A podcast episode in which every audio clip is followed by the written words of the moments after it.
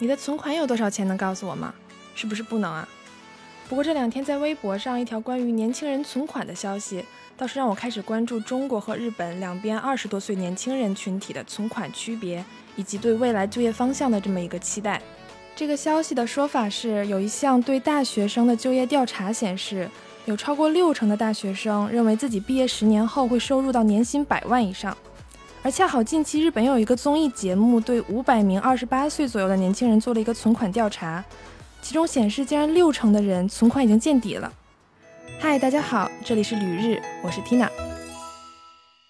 刚刚看到这个消息的时候啊，我还没有太多的感觉，毕竟同学们这个对未来工作的期待还是比较符合当下国内经济发展的情况的。虽然能不能有年薪百万还不确定，但至少方向上是向上看增的嘛。但开始让我注意到这件事情，还是因为日本的一个综艺，他们选择了五百名二十八岁左右的年轻人进行了对工作和存款的调查，而结果却是让人有点惊讶了。举个例子来说，节目组对这五百个受访者进行的进入社会后的工作调查显示，年轻人对自己这一年的总结，排名前三的回答是转机和变化的一年、靠近三十岁的一年和胜负挑战的一年。除了第一个转机和变化之外，其余两个多少都带着点挣扎和压力的感觉。不过这也都是正常的，毕竟经历了新冠病毒的折磨以及初入社会的迷茫之后，二十多岁的年轻人们多少都会有这种心理。但是随后存款方面的调查就非常让人震惊了。根据这五百名的受访者提供的存款信息来看，没有存款的人竟然多达一百二十二人。大家要知道，这些受访者已经是二十八岁左右，上过一段时间班的人了。而存款在一百万日元以下，也就是六万人民币以下的人，则有一百八十一人。这两项加在一起，已经占了总调查人数的六成左右了。在节目播出之后，日本的网友们就有些坐不住了，不少人都说自己工资太低了，而且存不下钱的原因是物价太高，到了月底基本是剩不下多少钱了。而且有网友说，有工作能攒一些钱就已经不错了，自己连工作都没有。只有银行卡里的一百万日元动都不敢动，不过还好是没有结婚，打打零工还能凑合生活。当然也有例外，说自己已经存了一千万日元了，但代价是人生中除了存款的数额和工作之外就什么都没有了，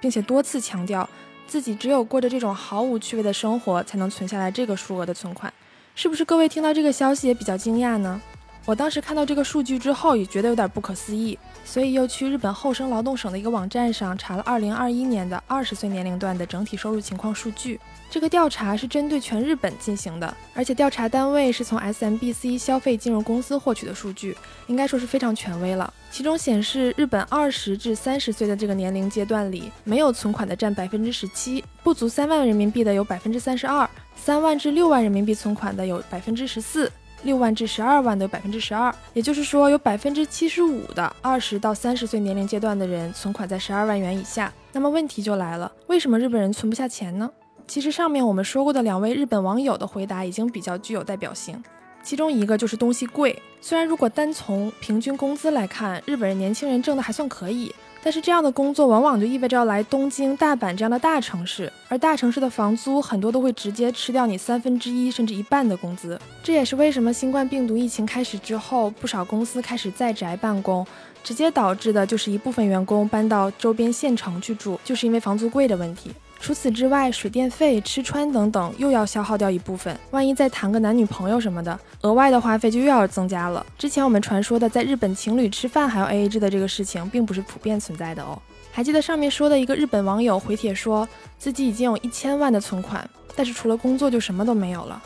这点其实说的很真实，因为如果在日本想要开展一项自己的爱好，还真的是很烧钱的事儿。比如有些男孩子喜欢汽车、钓鱼、做模型、体育运动这些。基本上就是靠钱来往上堆的，所以一来二去，想要有个丰富多彩的业余生活，代价就是存款的缩水。而且说真的，不负债就很好了。回到我们节目开头时候说的。中国有六成大学生觉得自己在毕业十年内能达到年薪百万的水平，这也是因为中国国内是一个工商业的健全循环。但是这点在日本就比较难实现了，因为每年招收新毕业学生的公司形式并没有咱们国内那么丰富，而且也是同样因为中间转职的机会不那么多，所以一干十几年的日本人还是非常多的。对于日本企业来说，加薪的制度很完善，类似于中国的工龄制。但是同时也就代表了它比较死板，所以类似十年内达到年薪一百万人民币，也就是一千六百万日元的可能性真的很小。因为日本工作中迎来翻天覆地变化这个机会并不是那么多，所以年轻人存款这件事虽然仅仅是社会生活的一个表象，